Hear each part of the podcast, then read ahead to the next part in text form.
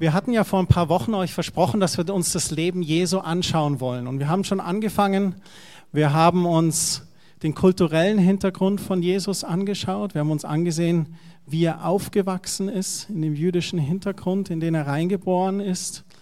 Wir haben uns angesehen, wie er durchs Leben gegangen ist, wie er seinen Dienst begonnen hat und wie er schlussendlich das ultimative Ziel, die Berufung seines Lebens erfüllt hatte, in seiner Menschwerdung, indem er ans Kreuz ging, für uns starb und wieder auferstanden ist, stellvertretend für unsere Schuld. Dann hatten wir einen Sonntag uns angeschaut, wie Jesus bewegt war von Barmherzigkeit, welches Mitgefühl und Barmherzigkeit ihn getrieben hat, Gutes zu tun, für Menschen da zu sein und er uns immer wieder ermutigt hat, das auch zu tun. Und dann hatten wir so ein paar Gottesdienste dazwischen mit Susanne, wir hatten Muttertag und gefeiert und die Väter auch geehrt. Ich hoffe, ihr habt einen schönen Donnerstag gehabt. Und wir wollen heute weitergehen in dem Leben Jesu. Und ich möchte heute etwas anschauen mit euch, was, glaube ich, top aktuell ist aufgrund der Nachrichten, die uns immer wieder begegnen. Und zwar ist mein Thema heute, Jesus wirkt in der Öffentlichkeit. Und zum Einstieg hatte ich gedacht, wäre eine kleine Geschichte nicht schlecht. Und zwar heißt die Geschichte Vier blinde Männer und ein Elefant. Vier blinde Männer begegnen einem Elefanten. Jeder von ihnen macht sich ein ganz eigenes Bild von dem Tier. Der erste berührt seine riesigen Ohren und sagt, dieses Viech ist ganz flach und sehr flexibel, wie so ein großes Palmblatt. Der zweite berührt sein massives Bein und ist erstaunt über den Umfang und die harte, kräftige Oberfläche. Er sagt, nein, nein, nein, das Tier ist ganz fest, eher rund, so wie ein großer Baumstamm. Der dritte erwischt den Elefanten an seinem Schwanz und sagt, ach, ihr liegt beide total falsch. Die Kreatur ist total dünn und so drahtig und schlank wie eine Schlange. Der letzte blinde Mann lehnt sich an die mächtige Seite des Tieres und sagt, ihr seid alle drei genauso dumm wie blind. Das Tier ist doch stark und mächtig wie eine große Mauer. Offensichtlich ging jeder der vier blinden Männer mit der Überzeugung weg, dass er genau wusste, wie ein Elefant aussieht. Das Problem war aber nur, dass jeder der vier Männer nur einen Teil des Elefanten kennengelernt hatte. Und deswegen war das Gesamtbild vom Elefanten eingeschränkt. Und zum Einstieg wollte ich heute Morgen sagen, geht es uns nicht manchmal genauso bei Gott? Wir bekehren uns, wir wenden uns Gott zu, wir gehen mit Gott und Stück für Stück lernen wir ihn immer besser kennen. Und das Erstaunliche bei Gott ist, dass wir ihn immer wieder neu entdecken dürfen. Sei es in einem Aspekt seines Charakters, den wir noch gar nicht entdeckt hatten, oder auch ein Aspekt seines Wesens, der uns vielleicht wieder in Vergessenheit geraten ist sei es sein ruhiges, mitfühlendes Wesen, sei es sein stürmisches, leidenschaftliches Wesen, mit dem er die Händler aus dem Tempel vertrieben hat, sei es, dass er der Hirte ist, der versorgt, oder der Arzt, der heilt. Sei es, dass er der Vater ist, der fürsorglich ist, oder der Vater, der dich aus dem Nest stupst, dir noch einen kleinen Tritt gibst, damit du fliegen lernst. Auf alle Fälle sollten wir ihn, den Schöpfer von Himmel und Erde, nicht nur auf ein Wesensmerkmal beschränken, wie diese vier Männer, sondern dem Geist Gottes immer wieder erlauben, uns einen weiteren Teil von Gottes wunderbarer Persönlichkeit zeigen. Und deswegen möchte ich auch heute weiter mich mit euch auf diese Reise bewegen, um ihn noch besser kennenzulernen. Ich habe heute Morgen als Titelbild wieder dieses Bild gewählt das ein junges Mädchen gemalt hat. Nicht, dass ich mir ein Bildnis mache von Jesus selbst, sondern davor warnt die Bibel, wir sollen uns kein Bild von Gott machen. Aber mir gefällt einfach der Blick dieses Bildes. Wenn wir Jesus anschauen und dass er in der Öffentlichkeit wirkt, dann ist ganz interessant, dass er sich auf dieses Wirken in der Öffentlichkeit vorbereitet hat.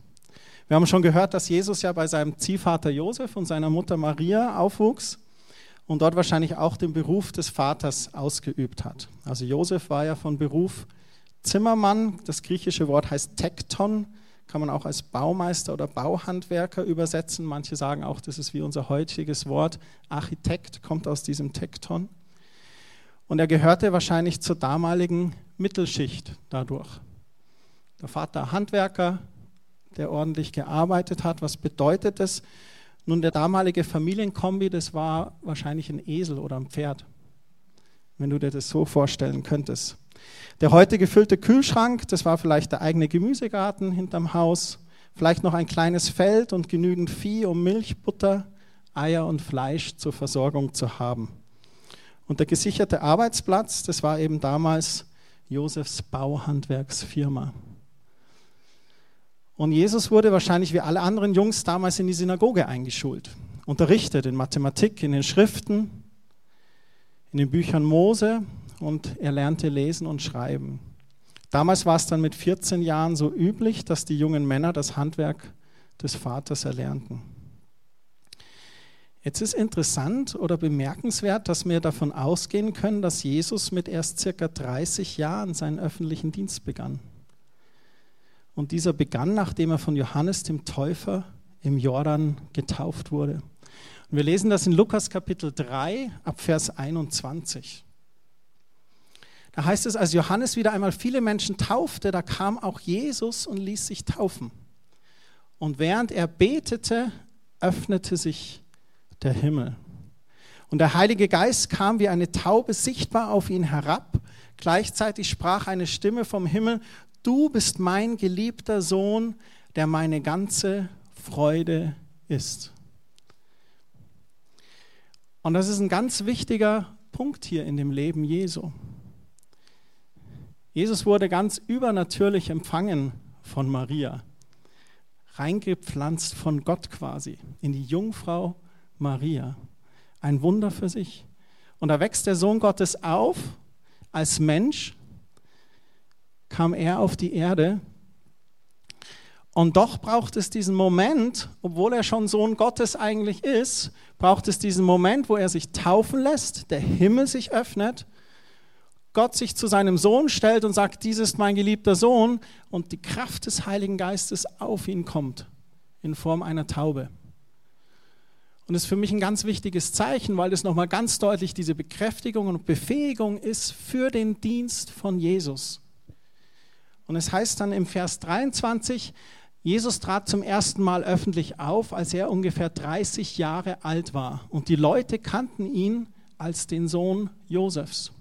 Man könnte vielleicht auch sagen, vorher war er immer nur der Sohn Josefs. Hat mit dem Johannes gespielt, mit dem er ja verwandt war, haben da Räuber und Gendarmen hinter den Häusern gespielt, haben sich Steinschleudern gebastelt und die Blätter zerschossen beim Kirschbaum oder was sie getan haben, ich weiß es nicht. Aber hier kommt jetzt der Punkt, wo diese Berufung des Menschensohns für seinen Dienst nochmal bekräftigt wird. Durch den Vater selbst. Der Himmel öffnet sich, der Geist Gottes kommt auf ihn. Und dann heißt es, dass er da, wo er ungefähr 30 Jahre war, dann öffentlich begann aufzutreten. Warum Jesus das erst mit 30 machte, ist eine Frage, die ich mir gestellt habe. Warum wartet Gott so lange, bis Jesus 30 Jahre alt wird? Man liest im Lukas-Evangelium in Kapitel 2, wenn ihr ein Kapitel weiter vorblättert, ab Vers 49, da heißt es, die Situation ist folgende, kurz zur Erklärung. Also Jesus ist mit seinen Eltern nach Jerusalem gereist. Und er war zwölf Jahre alt und er ist im Tempel verloren gegangen. Und sie haben ihn ein paar Tage gesucht und dann haben sie ihn gefunden. Überall in Jerusalem haben sie geschaut, wo ist er denn? wo haben sie ihn gefunden? Im Tempel. Und dann fragt äh, Jesus, warum habt ihr mich gesucht, erwiderte Jesus. Habt ihr denn nicht gewusst, dass ich im Haus meines Vaters sein muss? Es war für mich so, Mensch Maria, du weißt doch, damals der Engel, ich bin doch der Sohn Gottes. Ich meine, es ist klar, wenn ich nach Jerusalem reise und ihr fahrt hier zur Wallfahrt, wo sollte ich sonst sein, außer im Tempel? Ich muss doch in dem sein, was meines Vaters ist. Und dann heißt es dort, doch sie begriffen nicht, was er damit meinte. In Vers 51 heißt es dann, dann kehrten sie gemeinsam nach Nazareth zurück und Jesus war seinen Eltern gehorsam. Seine Mutter aber dachte immer wieder über die Worte nach, die er gesagt hatte. Über den ersten Teil des Verses haben wir ja letzte Woche uns lang unterhalten. Und da begann aber seine Mutter nachzudenken über das, was er da gesagt hat. Ich muss doch sein in dem, was meines Vaters ist. Und dann heißt es hier, so wuchs Jesus heran und sein Wissen und sein Verständnis nahmen zu und er war geliebt von Gott und den Menschen. Und dieser Vers 52, sein Wissen und sein Verständnis nahmen zu, auf den möchte ich euch hinweisen, wenn wir uns die Frage stellen, warum hat er denn erst mit 30 Jahren angefangen? Aus irgendeinem Grund wollte der Vater, dass Jesus hier auf Erden Erfahrung sammelt. Und zwar die Erfahrung, was es bedeutet, hier als Mensch zu leben. Und sie haben nicht nur gewartet, bis er 18 war oder 21. Der Vater sagte, wir warten, bis du 30 Jahre alt bist. Dass du wirklich diese Welt und Erde erlebt hast und verstehst, wie es diesen Menschen hier geht. Und das ist, glaube ich, für mich ein Grund, warum das so war. Zweiter Punkt ist vielleicht, dass die Würde und der Respekt vor dem Alter für den Dienst für Jesus einfacher war. Vielleicht hat man ihn mit 30 auch einfach ernster genommen als vielleicht einen 20-Jährigen, der von Johannes im Jordan getauft wird. Aber wir wissen jetzt hier mit 30 Jahren, da beginnt Jesus. Nach seiner Taufe, da ging Jesus 40 Tage in die Wüste. Der Teufel versuchte ihn dort und Jesus überwand ihn durch geschicktes Antworten, durch die Führung des Heiligen Geistes. Und wie überwand er ihn mit Zitaten aus Gottes Wort? Der Teufel hat ihm dreimal eine Falle gestellt und Jesus aber durch die Kraft des Heiligen Geistes wusste genau, was zu antworten ist. Nein, aber in Gottes Wort steht auch, und der Teufel konnte dem nichts entgegensetzen. Wir bleiben in Lukas Kapitel 4. Da sehen wir dann, wie Jesus aus der Wüste zurückkehrt. Und dann heißt es in Lukas 4, Vers 14, mit der Kraft des Heiligen Geistes erfüllt, da kehrte Jesus nach Galiläa zurück. Und schon bald sprach man überall von ihm. Auf einmal war er bekannt. Er kam zurück und begann sein Wirken und die Leute fingen an, von ihm zu reden. Er lehrte die Menschen in den Synagogen und alle redeten mit größter Hochachtung von ihm. Das finde ich klasse. Die Menschen mussten begeistert sein von ihm, wie er lehrte und wie er war. Und sie redeten von ihm. Von da an begann Jesus seinen Dienst und er wurde wirklich immer bekannter. Zeichen und Wunder geschahen, Menschen wurden geheilt. Er forderte die Pharisäer und Kirchenoberhäupter heraus und antwortete mit viel Weisheit durch Gottes Geist.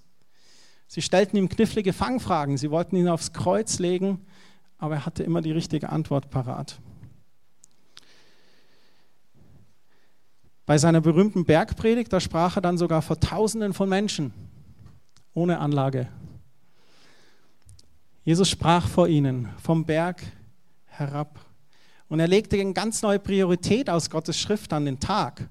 Wenn du die Bergpredigt anschaust, da stellst du fest, der Mensch steht auf einmal im Mittelpunkt. Nicht mehr das Gesetz oder das richtige Erfüllen des Gesetzes oder dass du von allem, auch noch von deinem Senf, den Zehnten gibst. Nein, er stellte den Menschen in den Mittelpunkt. Eine ganz wichtige Geschichte ist, wie Jesus am Sabbat einen Kranken heilt. Und die Pharisäer kommen und sagen, oh, wie kann er? Am Sabbat ist der Ruhetag des Herrn. Und Jesus sagte, ja, aber selbst deine Tiere führst du doch zur Tränke, damit sie nicht verdursten. Das Heilen eines Kranken am Sabbat war Jesus viel wichtiger als das Erfüllen der Gesetzesruhe am Sabbat. Der Mensch steht im Mittelpunkt. Da, wo Jesus in der Öffentlichkeit wirkt, steht der Mensch im Mittelpunkt. Und bei allem, was Jesus sagte, da hob er nie das Wort Gottes auf. Im Gegenteil, er bekräftigte es, indem er es aber in einem ganz neuen Licht beleuchtete. Nun wissen, dass Jesus circa drei Jahre so öffentlich gewirkt hat. Er regte Aufsehen, er zog die Menschen an und Jesus erlebte beides. Jesus erweckte Zustimmung bei den Menschen und Jesus traf auch auf Widerspruch. Anfangs hatte er eine ganz große Schar um sich, die er lehrte und in die Geheimnisse des Reiches Gottes einführte. Und als die Verfolgung und der Widerstand aber einsetzte, da verließen Jesus einerseits einige auch. Du kannst das nachlesen im Johannesevangelium Kapitel 6. Andererseits gab es aber auch welche, die diese kompromisslose Verkündigung liebten und sie schlossen sich ihm an. Wenn wir in Lukas Kapitel 4 hier weiterlesen, da heißt es in Vers 16, eines Tages kam Jesus wieder in seine Heimatstadt Nazareth. Am Sabbat ging er wie gewohnt in die Synagoge und als er aufstand, um aus der Heiligen Schrift vorzulesen, da reichte man ihm die Buchrolle des Propheten Jesaja. Jesus öffnete sie, suchte eine bestimmte Stelle und las vor.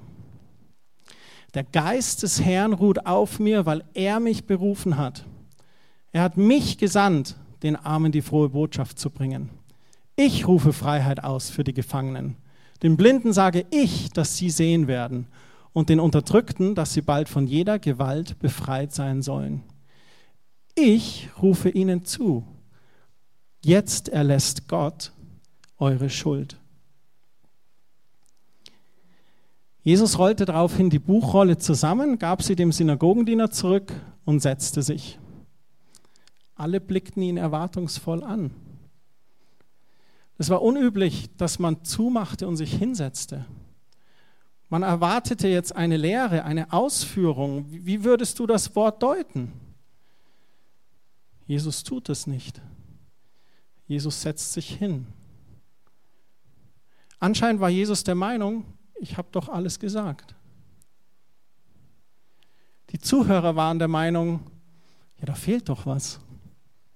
So, sie blickten ihn erwartungsvoll an und dann begann er, heute hat sich diese Voraussage des Propheten erfüllt.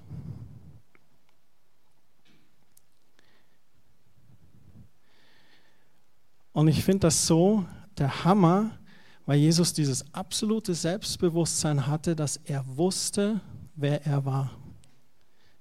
Er hielt sich nicht zurück, er stellte sich voll seiner Berufung und das alles durch die Kraft des Heiligen Geistes.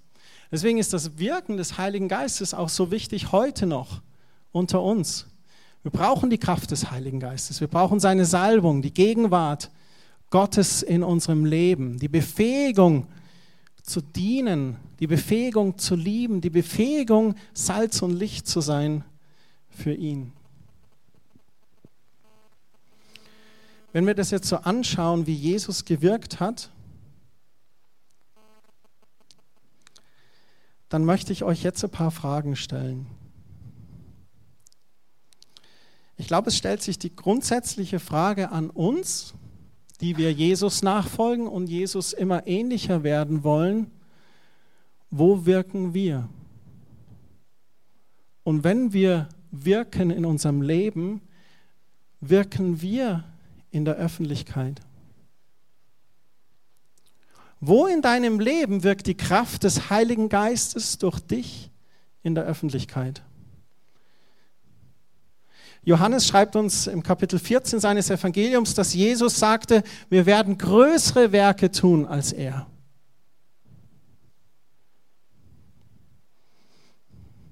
Und gebt zu, jetzt denkt ihr gerade an die Heilungen und Totenauferweckungen, oder? größere Werke als Jesus müssen nicht immer im größeren Sinne, im Größe von Qualität nennen, vielleicht an Quantität auch. Aber ich glaube, wir sollten auch an ganz einfache, praktische Führungen durch den Heiligen Geist denken. Und jetzt wird es ganz interessant.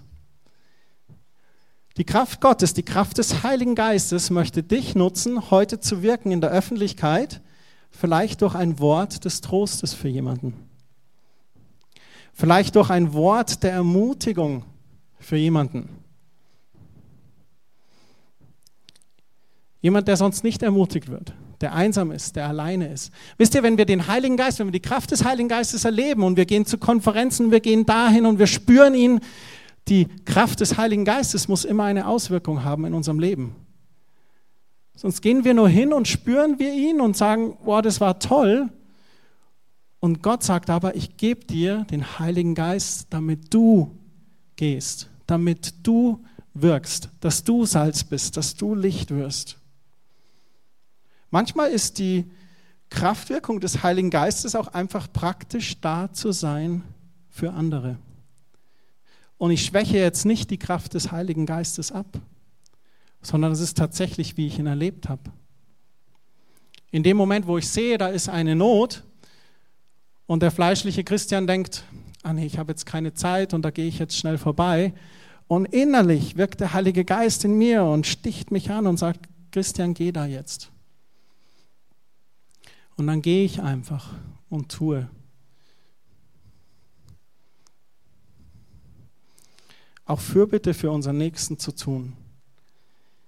Es geht darum, einfach offen zu sein für das Reden des Heiligen Geistes in unserem ganz alltäglichen Leben.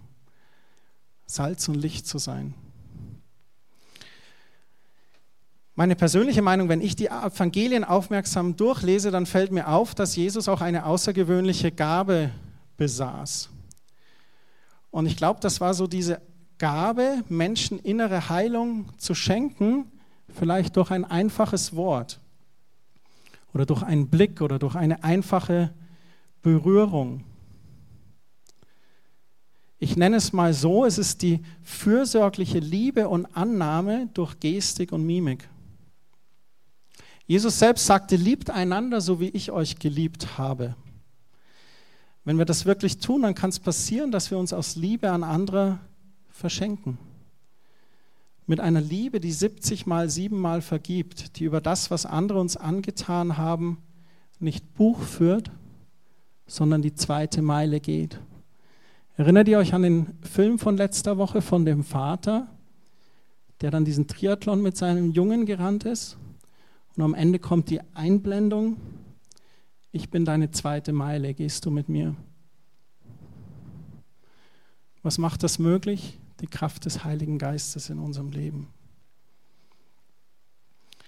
Jesus sagt, diese Liebe ist das einzige gültige Kriterium für unsere Nachfolge. Er sagt nicht, weil ihr regelmäßig in den Gottesdienst geht oder weil ihr Bibelfest seid oder weil ihr so schön singen könnt. Daran wird man erkennen, dass ihr meine Jünger seid. Nee, an einem einzigen Merkmal macht Jesus das fest. Wir werden erkannt als die Seinen an dem tiefen Respekt voreinander, an der herzlichen Liebe zueinander. Und die Liebe zeigt sich nicht nur in Gestik und Mimik, sondern auch in Worten und Taten. Wir können das nachlesen in Johannes Kapitel 13, Vers 34. Heute gebe ich euch ein neues Gebot. Liebt einander, so wie ich euch geliebt habe, so sollt ihr euch auch untereinander lieben. An eurer Liebe zueinander wird jeder erkennen, dass ihr meine Jünger seid. Das, sagt Jesus, ist das Merkmal, an dem wir erkannt werden. An der Art und Weise, wie wir im Alltag miteinander umgehen. Die Menschen werden sich nach einer Begegnung mit uns entweder ein bisschen besser oder ein bisschen schlechter fühlen. Wir werden sie entweder bestärken oder ihnen etwas vorenthalten oder das ganz Schlimme sogar wehtun. Wie fühlen sich Menschen nach einer Begegnung mit dir? Spüren sie die Liebe des auferstandenen Christus durch dich strömen? Spüren sie die Kraft des Heiligen Geistes durch dich wirken, wenn du sagst, du darf ich für dich beten? Spüren Sie den Heiligen Geist, wenn du einen Eindruck bekommst im Gebet für jemanden und dem nachfolgst und zum Beispiel jemandem einen Blumenstrauß schenkst? Oder einen Eindruck hast und den in eine E-Mail schreibst oder in einen Brief und der Person sendest? Das Wirken des Heiligen Geistes. Die Frage ist, lassen wir den Heiligen Geist des auferstandenen Jesus durch uns hindurchströmen, um uns nach anderen auszustrecken und sie zu berühren? Erlauben wir, dass wir da Jesus ähnlicher werden. Er wirkte in der Öffentlichkeit. Wirken wir in der Öffentlichkeit. Ich hatte einen Satz gefunden, den fand ich so schön. Brennan Manning hat ihn in einem seiner Bücher geschrieben. Wir könnten der sichtbare Beweis der Liebe Gottes in dieser Welt sein?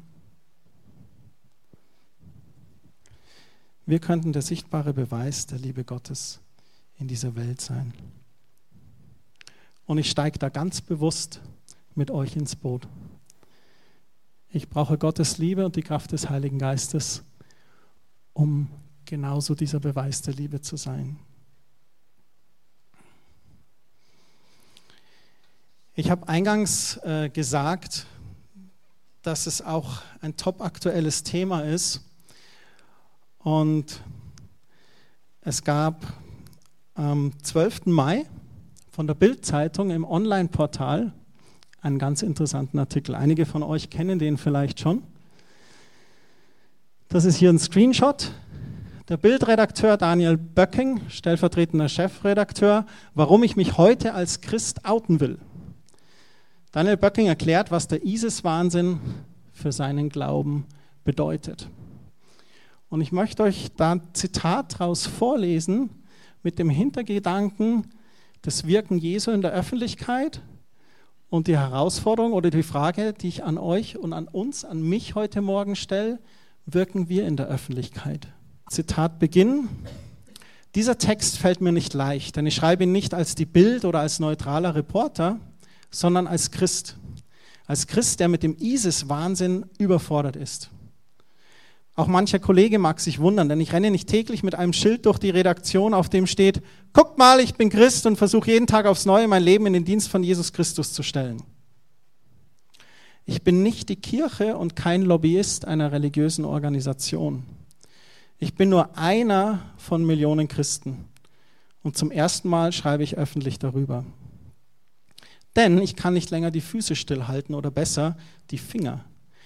Für mich ist es Zeit, laut von der Liebe Gottes zu erzählen und von der Vergebung durch Jesus Christus.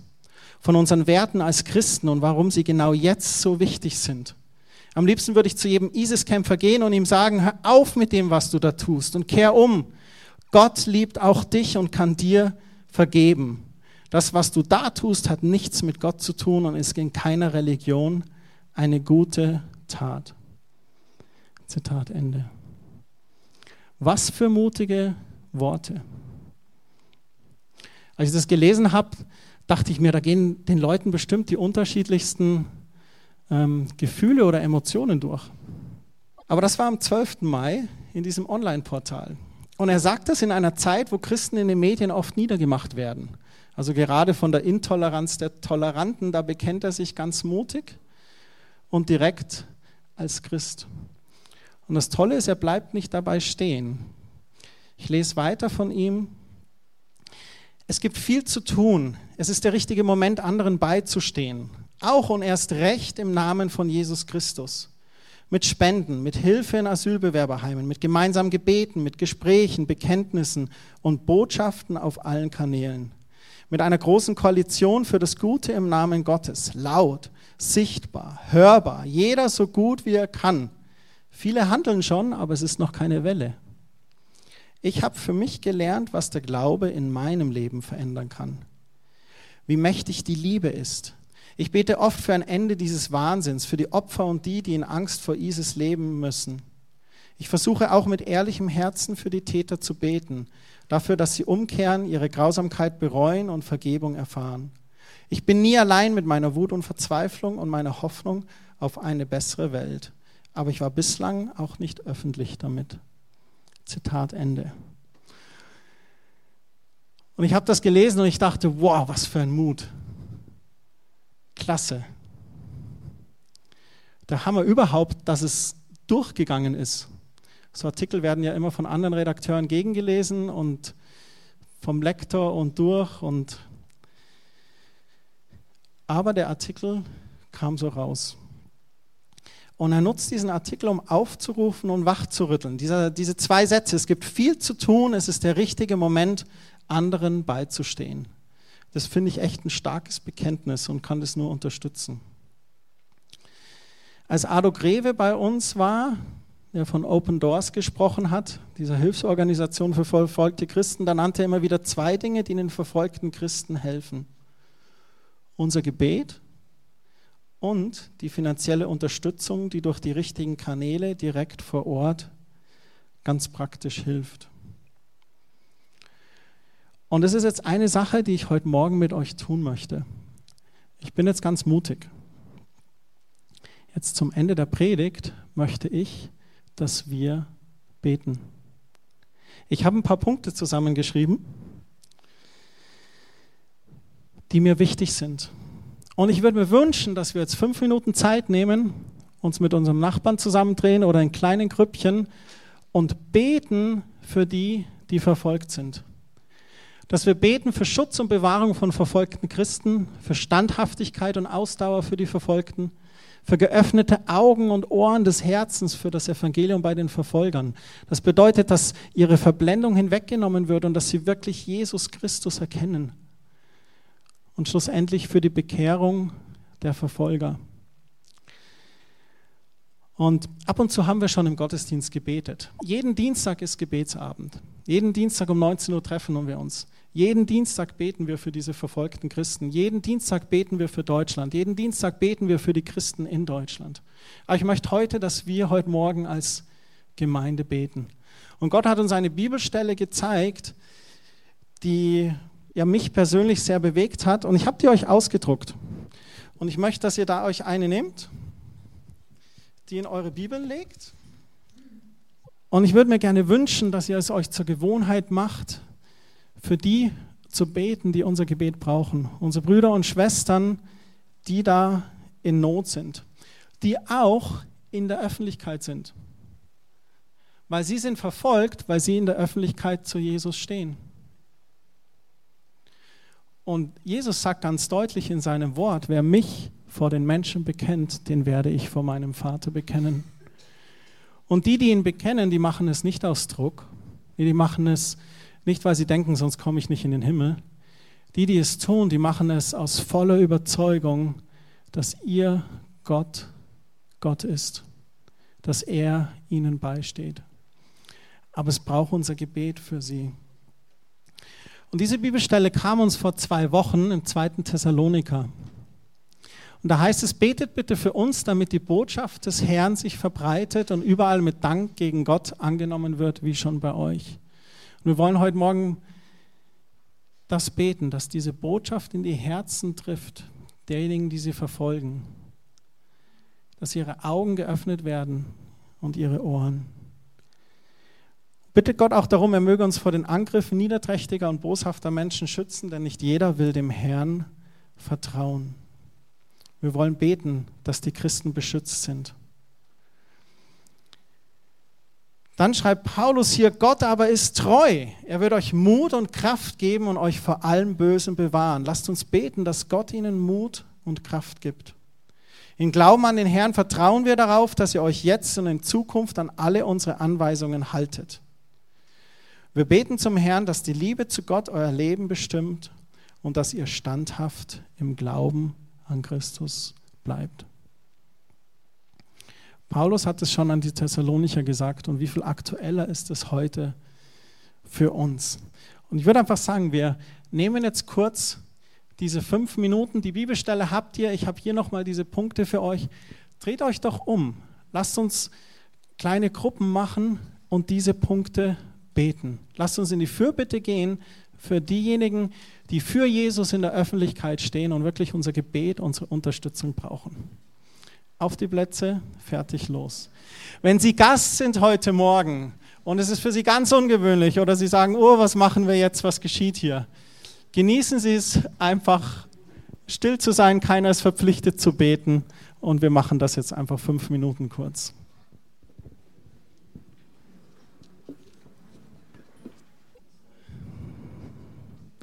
Danke, himmlischer Vater, dass du unsere Gebete erhörst und dass du denen beistehst und dass du die Verfolger triffst ins Herz mit deiner Liebe in Jesu Namen. Amen. Vielen Dank für eure Gebete. Ihr seht, wenn wir das heute Morgen anschauen, Jesu Wirken in der Öffentlichkeit, wir stehen als Christen auch in der Öffentlichkeit. Wenn wir unsere Geschwister und Brüder anschauen, die verfolgt sind, sie stehen in der Öffentlichkeit. Ich weiß nicht, ob es jemanden von euch gibt aus den neuen Bundesländern, der das noch miterlebt hat. äh, die Untergrundkirche oder Verfolgung der Kirche. Ist da jemand dabei von euch? Jetzt hier heute Morgen nicht, okay. Da war das gar nicht so lange her, vor 1989, gleich hier um die Ecke, ein paar hundert Kilometer entfernt. Wie ihr seht, haben wir heute Morgen auch noch das Abendmahl aufgebaut.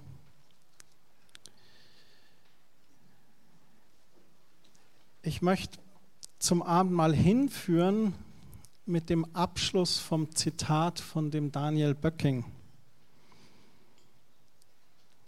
Er schreibt am Schluss, Christsein bedeutet mehr als stille Gebete und fromme Worte im kleinen privaten Kreis.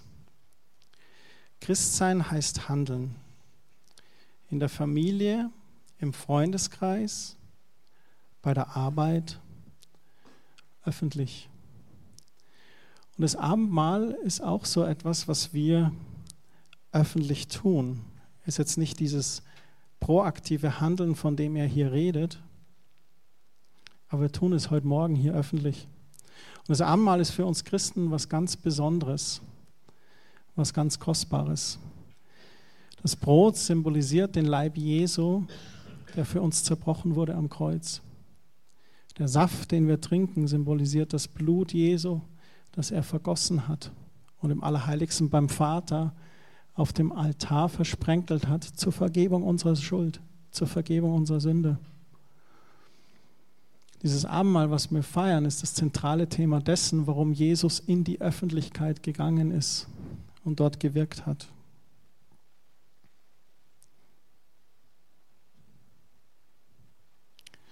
Der Daniel Böcking sagt dann weiter, nicht der Glaube ist ein Problem, sondern das, was der Mensch damit macht.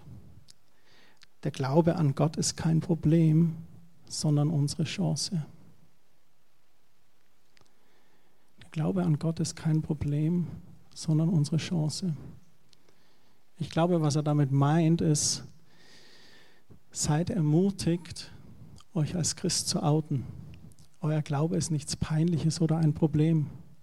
Euer Glaube ist die Chance für einen anderen Menschen, Jesus Christus kennenzulernen.